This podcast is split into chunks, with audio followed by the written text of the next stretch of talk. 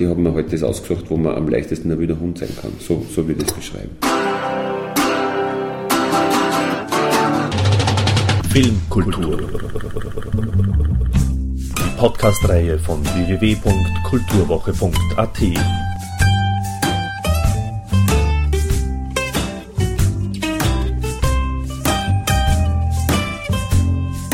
Präsentiert von Manfred Horak. In dieser Episode sprechen Josef Hader und ich unter anderem über den Kabarettisten Josef Hader, über seine Konstrukte in den Programmen, über Karrierebeginn, Faulheit und Motivation. Bildende Kunst und darstellende Kunst ist ja ziemlich ein großer Unterschied irgendwo. Hast du da irgendwie, wenn du jetzt so durch Ausstellungen wie diese gehst, entdeckst du da irgendwelche Parallelen? Die größte Parallele, die ich ähm, finde, ist, dass gute Autoren oder gute Schauspieler, also Autoren im Sinne von Theater- oder Filmautoren und gute Schauspieler, ähm, die Guten wirklich sehr fanatisch sind darin, äh, irgendwie einen Zipfel Leben oder einen Zipfel ihrer Welt wirklich zu erfassen, darzustellen, ganz dem ganz nahe, so nah wie möglich in der Kunst, im Leben quasi äh, dran zu picken. Und das ist was, was während der ganzen Ausstellung so, so, also so klar herüberkommt, wie jemand von Anfang an mit verschiedenen Methoden, sie dauernd neu erfinden, dann wieder äh, was aufgreifen von früher, aber ständig diesen Drang quasi äh, dem, dem Leben oder den, den Dingen des Lebens irgendwie möglichst auf den Grund kommen und die quasi, weiß ich nicht, zu, zu, zu, zu äh, äh, erobern. Das, das hat mich so fasziniert bei der Ausstellung. Wie jemand geht noch näher, da wische ich noch mehr von dem, was ich sehe. das ist ein Wahnsinn. Und das, das würde ich sagen, dass das die Parallele wäre. Kann man sowas auch irgendwie, also eben, eben dieses Heranzoomen, diese, diese Vorgehensweise ja. sozusagen, hat das der Brenner auch? Ah, die Figur selber. Ja. Hm, würde ich nicht so sehen, weil ähm, der ist ja in Wirklichkeit jetzt nicht äh, ein guter Detektiv, der der Wahrheit auf den Grund gehen will oder in irgendwie so ganz interessiert ist an alle Menschen und über die Faszination an den Menschen irgendwelche, irgendwelche Sachen draufkommt. Das ist er möglicherweise mehr im Roman, im, im, im Film ist er eher einer, der verstrickt wird, äh, der keine Zeit mehr hat, auf irgendwas draufzukommen oder irgendwas zu äh, erschauen, sondern der in die ganze, in diese ganzen verschwitzten Menschen an, in, in diese, in diese, in diese ganze, äh, in dieses Knäuel von verschwitzten Menschen, die alle Wünsche und Absichten haben, eigentlich eh nicht gezogen wird aufgrund seiner eigenen Wünsche und Absichten und eigentlich nicht mehr der Detektiv ist, der jetzt gegenübersteht und versucht irgendwas äh, zu ergründen und zu finden, sondern der wird mitgerissen in dem Film, glaube ich. Insofern äh, ist der Brenner sehr unkünstlerisch in dem Film. der lebt einfach. Der, der lässt sich da völlig reinziehen. Generell finde ich, der, der, der Wolfgang Mumberger ist ja sehr, sehr, äh, der ist wirklich äh, ein Augenmensch und der hat, äh, der ist wirklich in der Form äh, ein Künstler, äh, indem er auch manchmal äh, äh, quasi, dem kann man gut vergleichen, mit der, mit der Malerei, weil er wirklich manchmal bewusst Farben außernimmt. Dieses ganze Land am Anfang ist er überhaupt kein frisches, grünes oder auch nur winterliches äh, äh, Land in voller Farbe, sondern das ist das, äh, die, die Provinz, der, der, der, der, fast nur der Grau- und Brauntöne, äh, die Inneneinrichtungen sind alle abdunkelt, es ist alles sehr reduziert von der Farbe her und bricht dann am Schluss total auf in die totale Farbenwelt dieses Maskenballs, wo quasi die, die triste Umgebung plötzlich an einem Abend wie in einem, wie in einem Rausch quasi farbig wird. Äh, äh, das gefällt mir sehr gut vom Visuellen her an dem Film, dass er ein sehr klares Konzept hat, wo er, wo er beginnt und wo er aufhört. Wie empfindest du als, als Künstler diese Gegensätze, also wenn man jetzt sieht, die sind 100 Jahre alt zum Teil die Bilder und bewegen noch immer oder schon wieder oder wie auch immer. Jedenfalls, also sie sind jetzt noch irgendwo, haben auch noch Gültigkeit. Ja, sie können, ja und, und ich bin zum Beispiel ein völliger Anfänger in der Richtung und äh, äh, bin quasi auf den Augen taub und kann mein Ohr viel mehr äh, hören, als ich mein Auge sehen kann. Das heißt, ich bin einer, der da völlig unbedarft hineinkommt und der völlig plötzlich begeistert umeinander tanzt vor die Bilder, weil sich denkt, das gibt's ja nicht. Also das ist sowas von, von äh, da, da kann man eigentlich nur einen Neid haben äh, als Künstler, wenn, wenn, wenn man sich denkt, dass äh, noch stärker wie jedes Stück, weil jedes Stück ist, finde ich, irgendwie mm, nicht davor gefeit, dass irgendwann einmal zu einer bestimmten Zeit kehrt und schwer rauszulösen ist. Und es gibt nur halt ganz wenige, die das schaffen. Ich meine, das ist natürlich bei der Malerei auch so, aber diese Art von, von, von Gegenwart, allein dadurch, dass das Bild da hängt und gemalt worden ist von dem und ich sehe nur jeden Pinselstrich und ich sehe alles genau so, wie der das damals gemalt hat. Äh, und es fasziniert mich diese Art von Unmittelbarkeit in der Gegenwart äh, ist schwer zu erreichen, glaube ich. Auch in, in, anderem, in anderen Bewerben. Ja. Ein Film ist einfach immer in seiner Zeit. Ein Film ist einfach immer in seiner Zeit und, und äh, gibt es Filme, die werden völlig abgewertet im Laufe der Zeit. Es gibt auch Filme, die aufgewertet werden, aber sie stehen halt immer viel stärker, finde in einem historischen Kontext. Äh, die Bilder stehen auch in einem historischen Kontext, aber da zerbrechen sie mehr die Fachleute den Kopf. Der normale Mensch geht durch und für den ist der historische Kontext eigentlich bedeutungslos, weil er von den Bildern quasi erfasst wird und nicht mehr aus kann. Und äh, Filme sind immer, beschreiben immer eine bestimmte Gegenwart, gerade wenn es Drahtwand ist. Filme, die in der Zukunft oder in der äh, Vergangenheit spüren, erzählen am meisten nicht über die Zeit, in der sie spielen, sondern über die Zeit, in der sie gedreht wurden. Also kann er, kein, kein Film, auch wenn er die Gegenwart leugnet, in der er gedreht wird, kommt seiner Zeit aus. Und ich finde so Bilder, die, äh, das sind natürlich die Fachleute sagen, das ist die, die Phase, das ist quasi alles nicht, die sind radikal äh, äh einfach da und, und äh, sagen dann ganz was also jeder, der sich zum ersten Mal damit auseinandersetzt, hat eine, eine Wahnsinnserfahrung, die so wäre, die genauso wäre, wie wenn das vor drei Monaten gemalt worden ist. Das kann ein Film nicht leisten. Das kann eventuell, wenn man in der richtigen Stimmung ist, eine, eine Beethoven-Symphonie leisten. Und zeitgenössische Musik auch? Ja, natürlich, klar. Aber, aber ich, ich, ich, ich, sage jetzt nur vom Historischen her. Vom Historischen her. Das war äh, quasi das Extrakt reiner Musik oder reines Bild oder reine Form äh, äh, tut sie leichter mit Aktualität als diese Mischformen, wo äh, alle möglichen beteiligt sind. Ein Film am meisten. Ne? Ein Film bleibt wirklich in der Zeit, wo er ist. Was interessiert dich als Künstler persönlich? Also welche Darstellungsform interessiert dich am meisten? Du hast ja auch gesungen schon mal. Achso, ja. Nein, ich probiere immer das, was ich, äh, ich, ich versuche halt das, was ich mir denke, das kennt die können. Ne? Ich weiß von mir, was ich nicht kann, ganz sicher. Und dann gibt es, äh, das wäre zum Beispiel malen oder Musik machen, also Musik äh, in einem Rahmen, über den Rahmen von so einem Soloprogramm hinaus machen. Das heißt, ich probiere halt das, was ich ein bisschen kann und, und schaue, wie, wo ich hinkomme. Und bist du da sehr ehrgeizig? Da bin, ich, da bin ich relativ ehrgeizig. Ähm, ich glaube nicht so ehrgeizig äh, wie Prag, leider.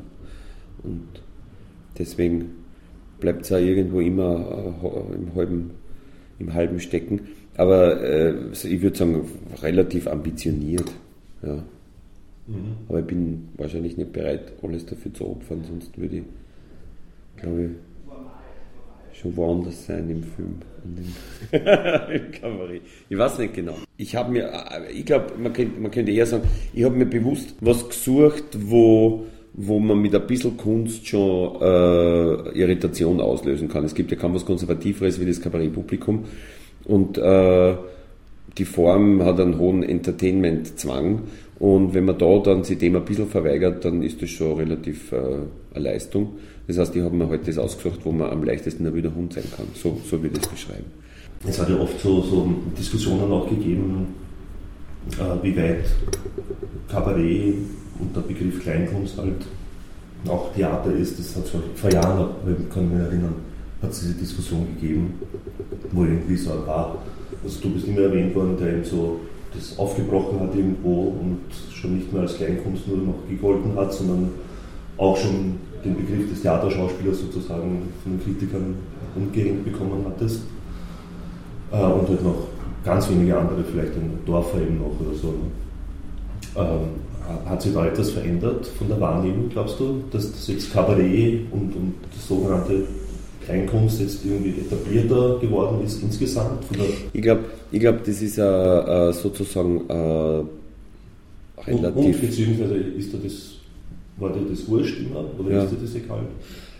Ich glaube, das ist eine Diskussion, die so entsteht, weil, weil Journalisten irgendwas zum Diskutieren oder Schreiben brauchen.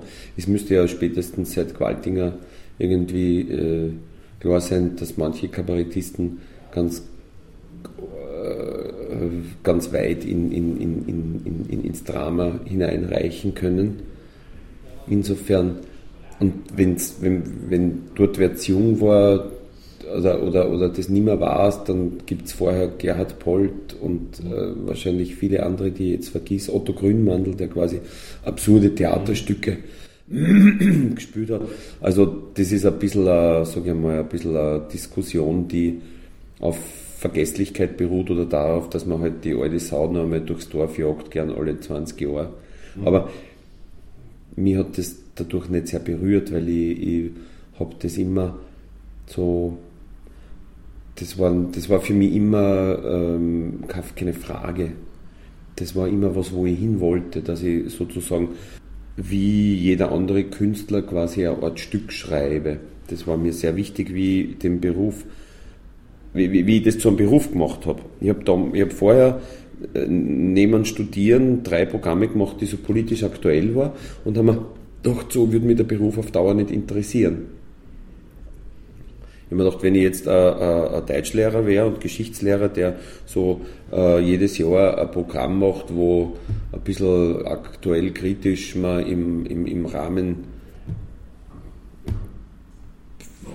einmal im Jahr quasi äh, einen, einen, netten Abend macht oder so, dann kann man das so machen. Aber wenn ich das als Beruf mache, dann würde, möchte ich das so machen, so wie, wie ein Schriftsteller, der ein Buch schreibt oder wie, wie jemand, der ein Theaterstück schreibt. Das war, ist eine andere Möglichkeit, wäre mir nicht wäre mir nicht äh, lebenswert erschienen und darum habe ich das auch dann sofort irgendwie verändert und bin weggegangen von dem aktuellen, weil, weil äh, das liegt mir wahrscheinlich auch nicht und habe mich auch nicht so gefreut als Beruf, dass ich quasi jedes Jahr davon abhängig bin, was die Politiker machen und da muss ich ein Programm drüber machen. Das äh, war irgendwie ein komischer Lebensentwurf, den ich mir nicht vorstellen wollte. Also einer, der das sehr wohl in manchen Ländern gemacht oder immer wo macht, nehme ich an, äh, ist ja der Reinhard Grebe eben, ne? ja. der aktuelle Politiker äh, sozusagen, denen Lieder widmet. Ja, aber die Lieder sind wiederum äh, sehr losgelöst dann von dem und äh, da kommen halt, in meinem Programm kommen auch zwei, drei Politiker vor, weil Figuren äh, zum Beispiel Anhänger von einem Politiker sind oder über Politik reden, in, in Stück sozusagen, unter. Anführungszeichen, das, das, ich, das ich dann spiele. Äh, ansonsten finde ich, ist er auch so jemand, der sie nicht jetzt von der aktuellen Politik irgendwas vorgeben lässt, sondern der sehr versucht, eigentlich eigene Stücke zu machen. Für mich ist zum Beispiel im Robinson Crusoe Konzert wirklich ein unglaublich kluges Stück über, über Nord-Süd. Auf eine ganz äh, unspektakuläre, einfache Weise wird ganze Kolonialismus und die ganze Nord-Süd-Problematik dermaßen, dermaßen analysiert, wie man es nur wünschen kann von einem Theaterstück. Und in Wirklichkeit ist es aber, ja, es sind Monologe mit Liedern dazwischen. Das ist eine großartige Form. Also ich fühle mich da durchaus auch sehr, sehr verwandt, beziehungsweise das sind Dinge, die mir gut gefallen, wo, wo, ich, wo ich großen, großen Respekt habe. Das ist... Äh, ich, ich, ich, ich, ich habe deswegen den Respekt, weil er es auf so einfache Art kann.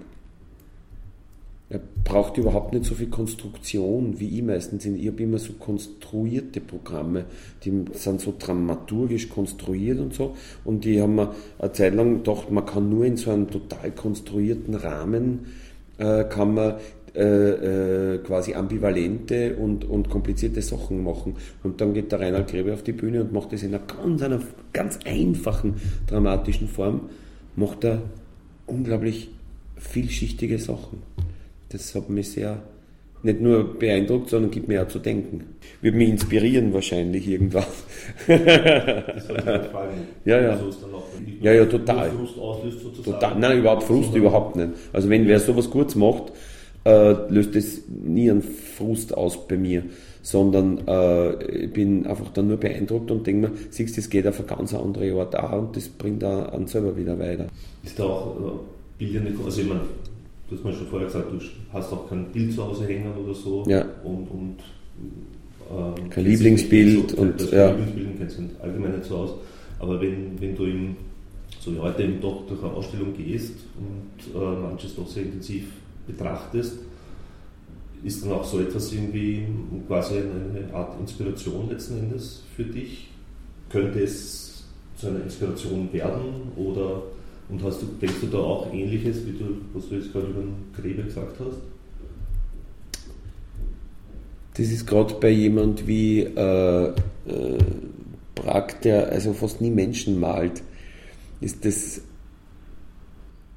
der direkte Bezug schwierig. Wenn ich einen Maler habe, der sehr stark so mit sehr minimalistischen äh, Mitteln zum Beispiel Menschen charakterisiert, ja, dann äh, glaube ich, dass, mir das man das als Autor oder Schauspieler inspirieren kann. In dem Fall inspiriert mir meistens äh, dieses unbändige Suchen nach dem Leben und der Wunsch, den, den, den geschauten Dingen so nahe zu kommen, wie nur irgendwie geht, hinter sie zu schlüpfen, fast in sie zu schlüpfen und, und was aus, diesem, aus dieser konsequenten lebenslangen Arbeit dann entsteht. Das, das äh, inspiriert mich äh, in die Richtung, dass ich mir denke, was bist du für Jammerlappen und äh, reiß dich zusammen und arbeite konsequent an, an deine Visionen sozusagen oder wo du glaubst, dass hingehen soll. Aber, aber die direkte Inspiration jetzt von, von, von diesem fanatischen Wunsch, äh, eigentlich vorwiegend Dinge, Landschaften, Städte, Häuser und vor allem Gegenstände, äh, denen nahe zu kommen, das ähm, kann man nicht so direkt jetzt auf meine Arbeit übersetzen, die sich vorwiegend mit Menschen beschäftigt. Thank you and good night.